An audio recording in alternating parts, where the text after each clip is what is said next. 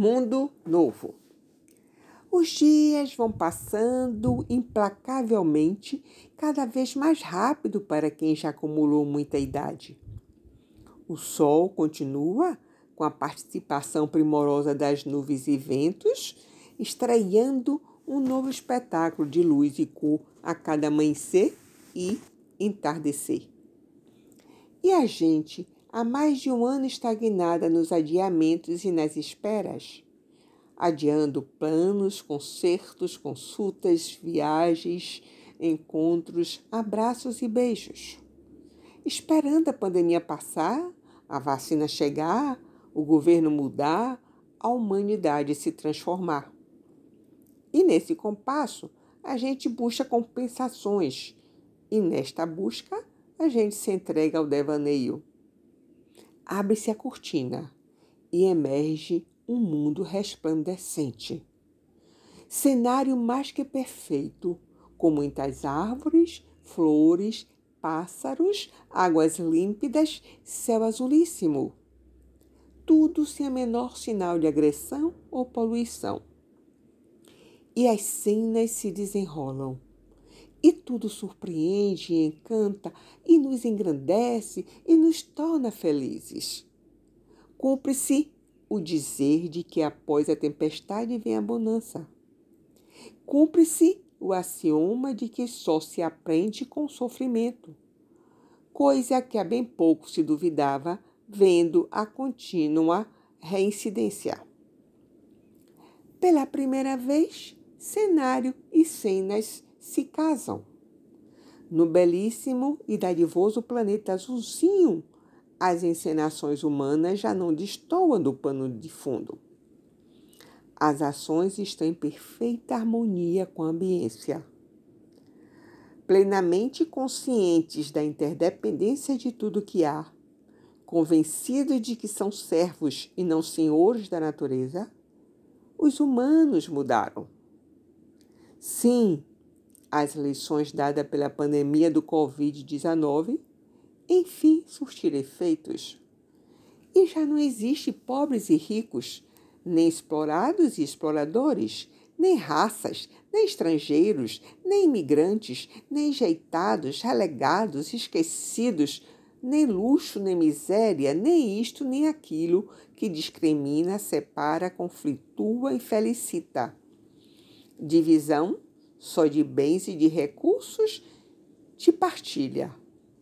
Diferenças? Só a diversidade que enriquece culturalmente.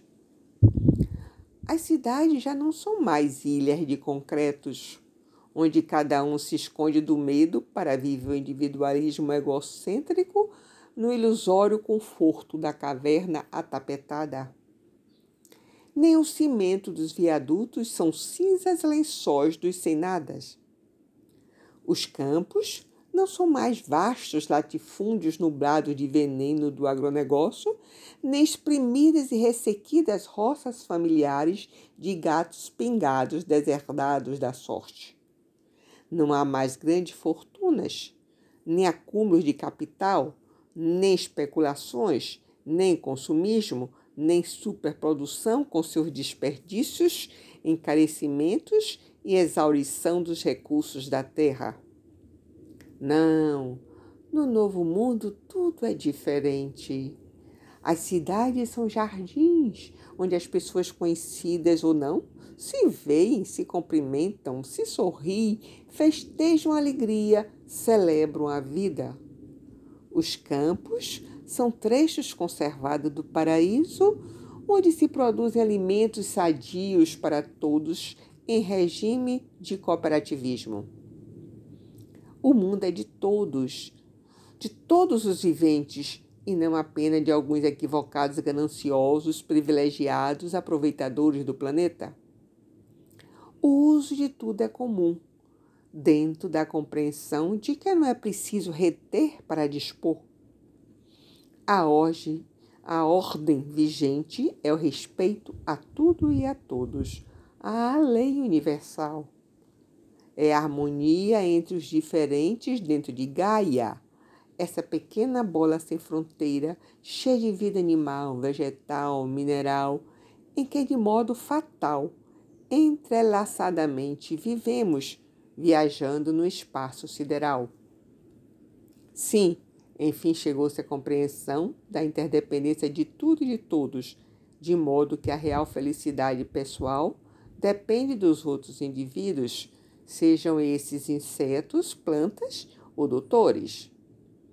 A começar pela dependência que os humanos têm das árvores, dos rios, das fontes e das abelhas, sem os quais não têm oxigênio, água e alimentos de que precisam para existir.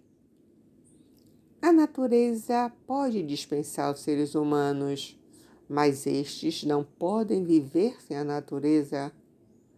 E numa sociedade doentia, na qual predominam as discriminações, o abismo entre escassez e o supérfluo, o desamor, o isolamento, a falsidade, a esperteza, a violência, as poluições, as devastações, as doenças.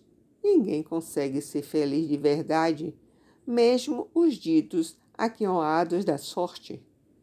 Sobre todos paira a insegurança, o medo, a intromissão de um vírus letal a pegar todos de surpresas, fazendo tudo parar e ser repensado. Após muita relutância, perdas e sofrimentos, a humanidade afinal aprendeu e construiu um mundo novo. Passou-se a viver em outra condição, com menos coisas e mais serenidades e alegria, tendo por base a simplicidade, a compaixão, a solidariedade, a cooperação, a partilha, a fraternidade, o amor. E o povo cantando seu canto de paz. Mas eis que o telefone toca e o devaneio se interrompe. A gente se dá conta de que sonhou, sonhou demais. Antes que a decepção vire tristeza, a gente lembra do documentário assistido há poucos dias sobre uma comunidade rural em Minas Gerais que vive nos moldes do que se devaneou aqui. Talvez mero reflexo ampliado do que foi visto e ouvido no filme. Seja como for, a constatação de que tal comunidade existe de verdade serve de alento à esperança e a gente continua sonhando com um mundo novo que poderia ou poderá vir a ser.